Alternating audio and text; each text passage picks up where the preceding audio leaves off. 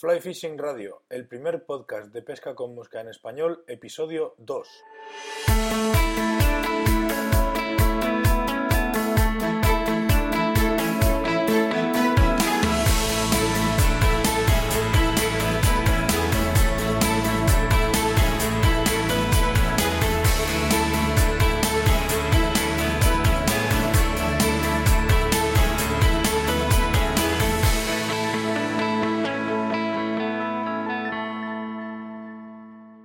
Bienvenidos todos a este vuestro programa. Esto es Fly Fishing Radio, el primer podcast de pesca con mosca en español. Yo soy Miquel Coronado y durante la próxima media hora, más o menos, aproximadamente, vamos a hablar sobre pesca con mosca. Eh, concretamente en este segundo episodio, más que de pesca, vamos a hablar de lanzado con nuestro invitado, pero bueno, antes de presentarlo, y charlar un ratito con él, sí que me gustaría comentaros un par de cositas. Lo primero, eh, recordaros a todos, eh, si no estáis muy familiarizados con el mundo del podcasting, que podéis escucharnos. Hay tres formas de escuchar el programa: a través de la web, el que quiera o le venga bien, a través de la propia web, eh, flyfishingradio.com. O si usáis, tenéis iPhone, lo, os podéis suscribir al podcast vía, vía iTunes o los que uséis Android os podéis suscribir vía, vía iBox. Y también, eh, y esto es importante porque me gustaría que esto fuera muy fluido, que hubiese, que hubiese, que hubiese bastante comunicación entre vosotros y yo, o entre vosotros y el programa, eh, mm, recordaros que podéis, eh, bueno, a través del formulario de contacto que hay en la web, podéis llegar a hacernos llegar pues, vuestros comentarios, sugerencias, críticas, lo que queráis, podéis hacerlo a través de la, de la web. Eh, a través del formulario de contacto de la web. O eh, también en cada uno de los eh, cada una de las páginas, en cada una de las entradas de los, de los diferentes capítulos, pues, pues podéis dejar ahí vuestros comentarios que intentaré responderos y demás. Y ya sin más pérdida de tiempo, damos paso al invitado de hoy.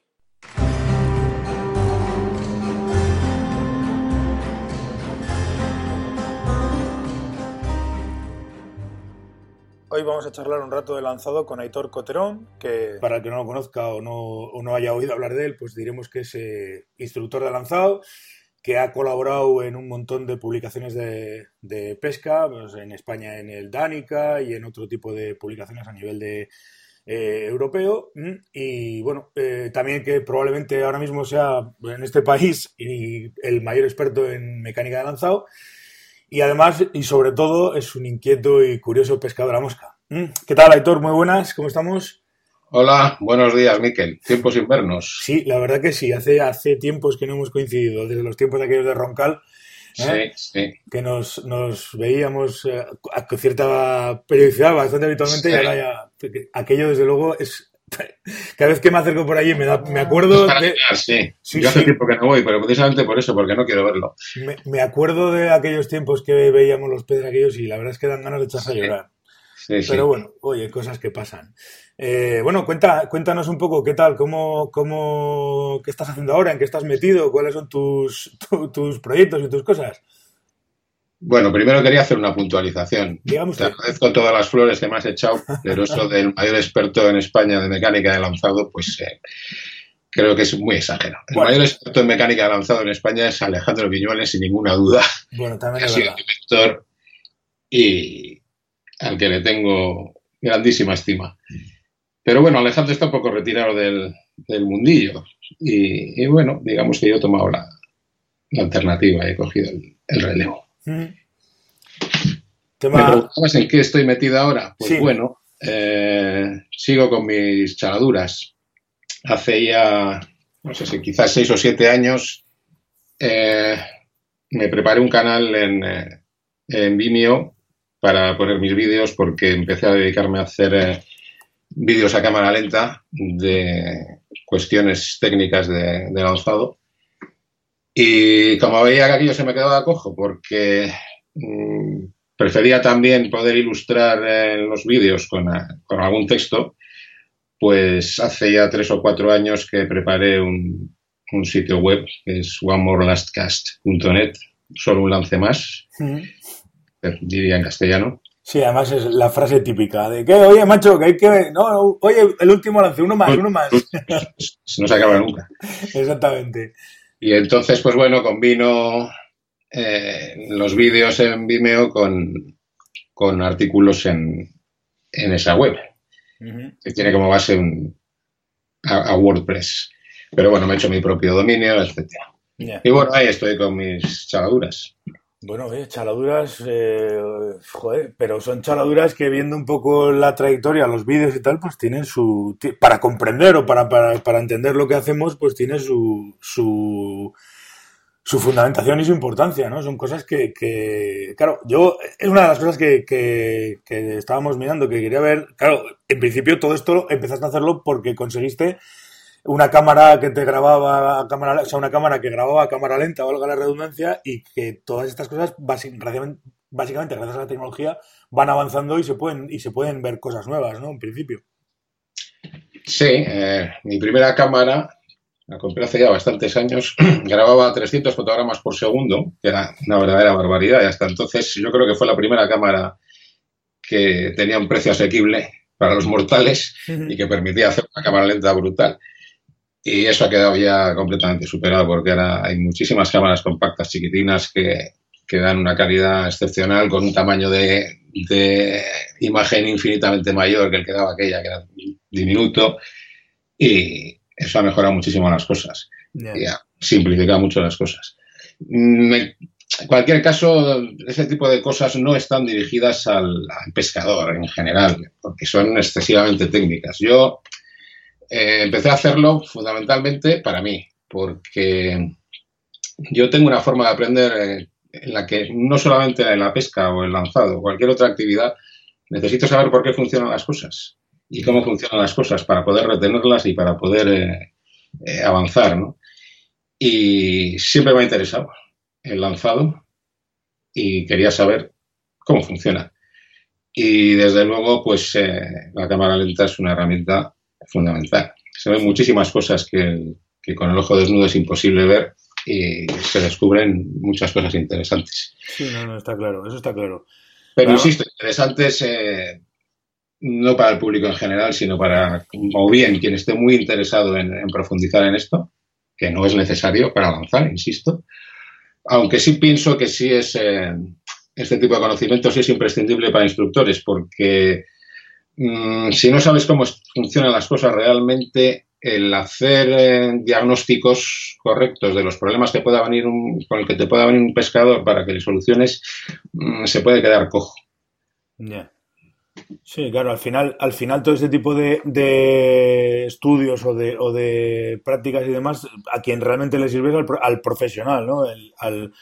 para entender, pues eso, y para entender y para poder enseñar, desde luego va por ahí el tema, lógicamente, claro.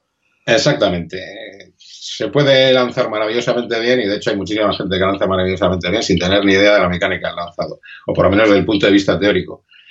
Pero a la hora de enseñar, en mi opinión, eh, es importante eh, saberlo. Por supuesto, en mis clases no hablo de nada de eso, de esas jaluradas, no me dedico a dar clases de física ni a, ni a con nadie en absoluto. Simplemente lo tengo en la cabeza. Luego hablo como, como la gente de la calle. Oye, eso de, hablando un poco del tema de la instrucción y de y de y del, la, enseñanza del lanzado y demás, eh, ahora mismo, ¿cómo, ¿cómo entiendes o cómo ves que está el tema a nivel profesional, ya no en España, sino que decir, como la gente sigue tiene interés, ha cogido interés, hay ¿Hay futuro en principio para el tema de la instrucción o, está la cosa como estaba hace 15 o 20 años? Bueno, mm, ya sabes bien que el lanzado no solamente es que no haya interesado, es que ha tenido mala prensa. Yo no sé por qué, y de alguna manera sigue teniéndola. No sé por qué es una actividad que no solo se menosprecia, sino que a veces hasta se, vitupera. ¿no? Mm, de todas maneras, creo que sí que hay un cierto cambio a nivel internacional, indudablemente, porque se nota un movimiento que no había hace años y en eso creo que es importante eh, la función que tuvo Sexylux, que eh, es una, una, web, fundamentalmente es un foro que creó Polarden hace ya quizás 20 años y que se ha fundamentado mucho precisamente en eso, en el estudio profundo de la mecánica de lanzado. Y eso creo que fue un punto de inflexión y ha habido ha habido movimientos, pienso yo. Y en lo que se refiere a España, pues también he notado que hay un creciente interés. Por lo menos hay más gente cada vez que se acerca a, recibir instrucción y creo que algunas cosas están cambiando, sí. Bueno, pues eso siempre, siempre es interesante. Yo me acuerdo en los tiempos en los que empezasteis los pioneros del tema de lanzado, eras tú, como era Alejandro, como, como Víctor incluso, y, César y Carlos y compañía, yo me acuerdo que había, había mucha polémica con ese tema. Eh, muchísima, pues por eso, porque yo de entrada no sé por qué exactamente lo que es lo que dices. Hay gente que no, que no le, no solamente no le, no le interesa o no, o no, o no entra por el, por el lanzado, sino que además lo, lo ataca. Y es algo que me parece, me resulta curiosísimo. Me resulta muy curioso que, que no sé, que alguien, poniendo un símil, alguien como, como Messi, como Cristiano Ronaldo, le digas, no, tío, no, no, ¿qué coño? Vas a aprender a, a, ¿Para qué vas a practicar el lance? Si eso se aprende eso se aprende en el río. ¿Para qué vas a practicar el, tirar penaltis si los penaltis se aprenden tirando en la final, de la, en la final del Mundial? Es una cosa que me, que me llama poderosamente la atención ese, ese tema del, del, de la mala prensa que decías que había tenido el lanzado. Pues sí, estoy de acuerdo. Me parece que el símil que utilizas es bastante bueno. Yo no lo sé. Em, eh, ya sabes la, eterna disputa entre qué es más importante, si una mosca, una imitación correcta o la presentación. Yo es que ni entraría en esa disputa porque las dos cosas son importantes. Eh, he estado en situaciones en las que no estar pescando concretamente con un, una determinada emergente, por ejemplo, a un sitio que voy a pescar muy a menudo en Bosnia, en la mayor parte del tiempo los, las truchas y los timos las comen emergentes. Entonces a veces ves eclosiones brutales de horas y horas de olivas bajando por el río, adultos, y no se comen un solo adulto. Si, si no te fijas bien, podrías pensar que sí, que están cogiendo adultos, pero no, solamente comen emergentes el 99% de las ocasiones. Si en ese caso mmm, utilizas una imitación de adulto y no utilizas una de emergente, pues no vas a conseguir coger ni un puñetero pez. Por lo tanto, sí, es importante. Eh, si estás utilizando la, mosca adecuada, pero no la presentas absolutamente libre de, dragado, como es el caso en, aquellas aguas que son muy complicadas, pues tampoco vas a coger un puñetero pez. Por lo tanto, eh, ¿qué fue antes? El huevo o la gallina. Es que no tiene mayor importancia. Lo que sí le veo importancia es a que eh, sobre el montaje se ha hablado ya hasta la saciedad. Hay miles de artículos, miles de libros, miles de foros y de comentarios. Y sobre el lanzado prácticamente no se habla nada. Si ambos tienen importancia, mmm, no lo entiendo. Entonces, prefiero dedicarme a una actividad que está ahí, tiene importancia, pero sin embargo no, no se le reconoce, que a otra que ya está muy trillada. Mm. Sin más. Sí, no, no, está claro. Además que de, eh, a todos los niveles, al final, los campos que están un poco más vírgenes, por decirlo de alguna manera, siempre suelen ser más interesantes. Hay mucho más que aprender y mucho más que, experimentar, sobre todo. Eh, Efectivamente, sí, sin duda. Hay muchísimo que aprender todavía en, el lanzado, porque precisamente por eso, como se, ha, se ha dejado de lado, digamos, pues eh, no se ha podido profundizar tanto como se ha profundizado en el, en el montaje, ¿no? Sí. Sí, yo, lo veo así. O sea, yo, ese tipo de, cosas, además, al final te das cuenta, ¿no? Y tienes, y tienes, cuando vas al río y ves cosas, hay, hay veces que, que es, que, es, básicamente es eso. Dices, no soy capaz, ya no de poner la mosca, sino de, hacer que la mosca, eh, me dan una o dos oportunidades y, y, no soy capaz de ponerla en el sitio y de hacerla que derive bien, pues a, la quinta que, lo he, que he puesto la mosca en el sitio, la trucha ya no está. Pero hace rato, además, que no está. Entonces no tiene mucho sentido. Que, que al final eh, sí, eh, yo lo he dicho siempre y además me ha, me haga he tenido grandes eh, debates sobre este tema, pero yo, yo personalmente, al final a la mosca le das una importancia, yo, se yo le doy una importancia relativa. Para mí es mucho más importante el, lance, la deriva, la colocación de la mosca, etcétera, etcétera, etcétera, mucho más importante que el que tenga una oliva en un 23 con un Guterman 200 o con un 325. Es mi opinión es esa. Yo eso, eso, mi experiencia es lo que me dice, vamos. Y creo que es así, pero bueno, eh, al final es más interesante eso, hacer pruebas, hacer pruebas con, con el lanzado. sí, eh, eh, básicamente estoy de acuerdo, aunque también insisto en lo que decía antes, que muchas veces hay una mosca que funciona y esa es a la que funciona. Por, eso, no sé, es que hacer, eh, intentar encontrar porcentajes de importancia a uno u otro, pues no me parece el camino para la solución, ¿no? el es, ser, tener conocimientos en todas las facetas de la pesca mosca. Ese es el camino. Ahora, intentar olvidar una de las facetas o menospreciarla, no sé por qué, pues eso es lo que me parece el error. Pero bueno, que cada uno es muy libre de entender la pesca a su modo. No, no, desde luego. Y además, oye, todos vamos al río a disfrutar y cada uno disfruta como, como, como quiere, ¿no? eso, es, eso es indudable. Eso es indudable, que cada uno, oye, yo mira, yo hago esto, yo hago lo otro, yo lanzo tal, yo veo cosas, veo, veo cosas que me, me llaman poderosamente la atención en este mundo de la pesca, que es, sí, yo cuando empecé yo hace ya casi veintitantos años, la caña estándar era uno a nueve pies línea 5 y ahora creo que, no sé, no sé cuánta gente, habría que preguntarle a, a, esta gente de que tenga tiendas y demás, pero me gustaría saber cuántas cañas de nueve pies venden ahora. es una cosa curiosa, que me gustaría verlo. Línea 5, pues eh, ninguna, una que me vendieron a mí el año pasado. Por eso te digo.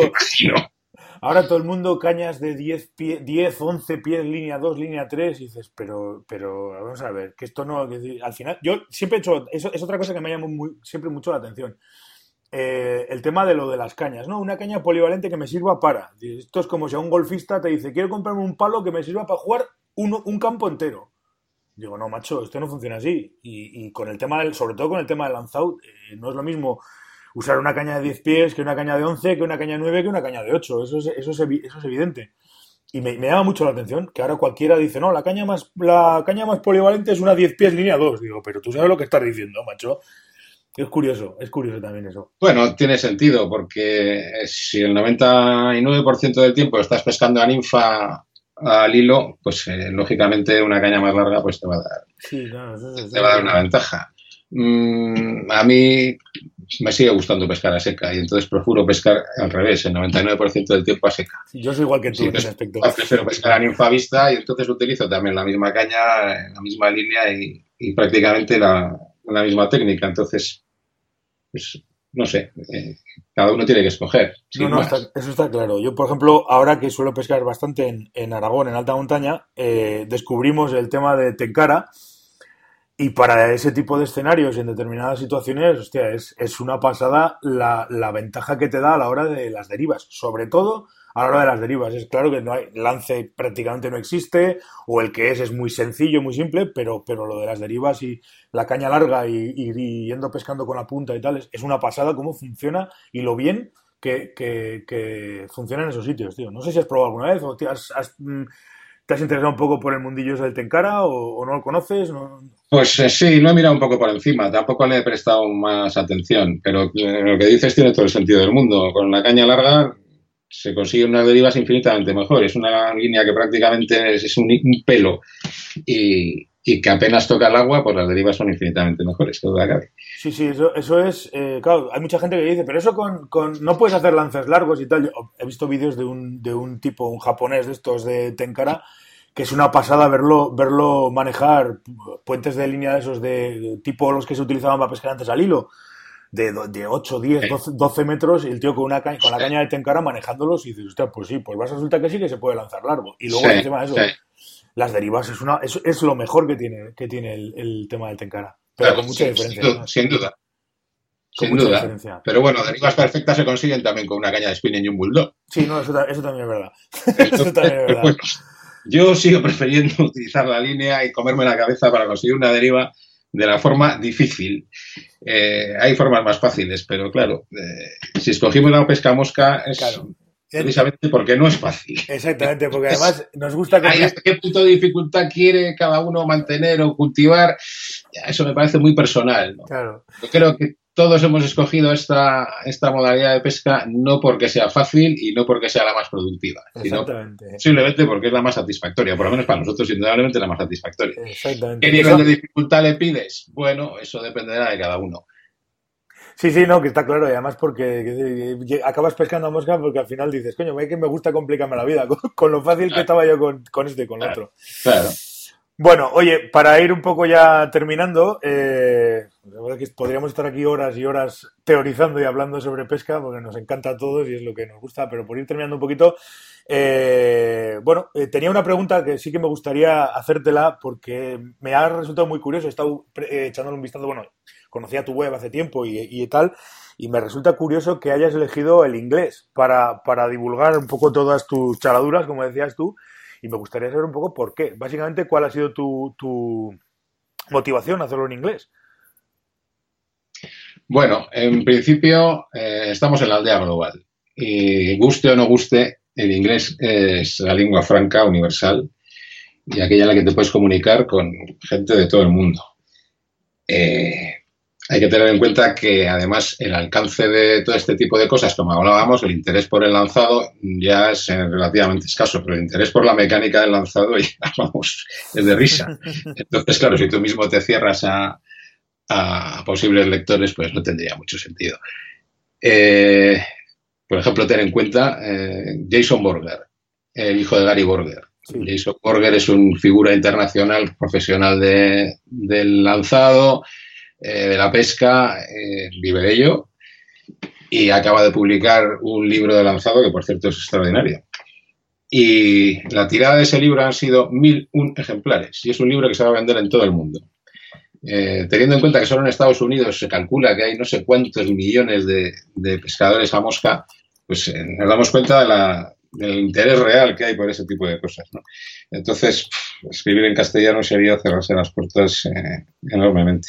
Y por otra parte, también, de alguna manera, pues por eh, hubo tanto rechazo a, al lanzado eh, durante años, que se, se, podía ver en los foros e incluso en artículos de revista en los que se, se vituperaban no solo al lanzado, sino a los que lo divulgábamos, que dices, bueno, ¿qué sentido tiene escribir en castellano? Para, no tengo intención de molestar a nadie.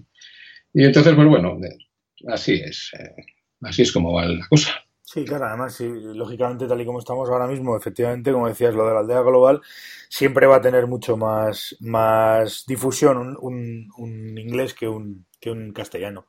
En eso, en eso lleva razón. En eso lleva razón. Pues nada, oye, no sé, en principio agradecerte la, el, el, haber estado aquí. Sí que me gustaría que, bueno, has hablado antes de que tienes tu web, la de onemorelastcast.net, me parece que has dicho. Eh, ¿Era, ¿Era .net o .com? Sí, .net. Sí. Vale, one, onemorelastcast.com, lo pondré, de todas formas, lo, punto, lo, punto .net. Punto .net, eso es. Sí. Lo, dejaré, lo dejaré también en las notas del programa para el que quiera profundizar un poco y echarle un vistazo. Eh, bueno, y luego, pues no sé, me, ahora mismo la manera, es que me gustaría que de alguna manera dijeras, eh, pues no sé, si alguien está interesado en hacer un curso de lance o en algún clinic o tiene alguien eso, pues un poco las, las formas que tiene de contactar contigo, ¿no? Eh, tipo, pues tu canal de Vimeo, eh, redes sociales, Facebook, ese tipo de cosas que ahora casi tenemos todos. Entonces, pues eso, si, si alguien quiere contactar contigo, ¿dónde te puede encontrar, básicamente?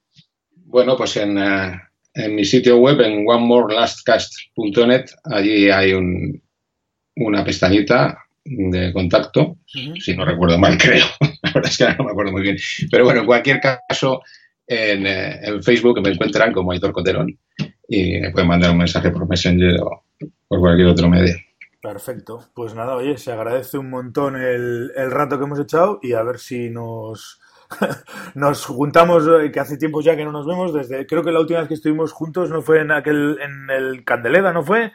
Que ya hace unos cuantos años de aquello. Sí, sí, efectivamente, sí, mira, no me acordaba. Sí, puede hacer cuatro años, tranquilamente. Sí, sí, sí yo creo que alguno más. Me pues suena, sí, tenemos por reunir para, para ir a pescar un rato. Sí, hombre, cuando quiera, yo me he encantado la vida. Además, siempre, siempre es bueno ir con gente como vosotros porque siempre aprende uno cosas. Y no, como... el que voy a aprender soy yo posiblemente. Y hace mucho que no paso por el Pirineo, ya, ya hablaremos algún día. Oye, cuando quieras, cuando quieras hablamos y, y, nos organizamos unas jornadas. Además, se está poniendo, la pena es que estos, eh, ahora mismo, por ejemplo, este año hay muy poquita, muy poquita agua y se nota, pero se está poniendo muy chulo la zona de, de Pirineos, la parte que más toco yo, que es la occidental, todo la, hasta Bujaruelo, algunas veces hemos ido un poco más hacia, más hacia Benasque y tal, pero toda esta parte occidental se está poniendo muy, muy chula. Inter muy, muy interesante además. Muy bien. Oye, pues nada, muchas gracias por todo y nada, seguimos en contacto y, y seguiremos hablando. Gracias a ti, Venga, Aitor, hasta luego. Hasta luego.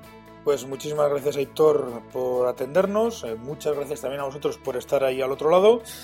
Gracias por vuestras valoraciones de 5 estrellas en iTunes, los me gustas en iBox y nada, eh, emplazaros a la próxima semana, el próximo martes, que volveremos a estar a las 8 con un nuevo capítulo de Fly Fishing Radio. Eh. Hasta entonces, muchas gracias y adiós.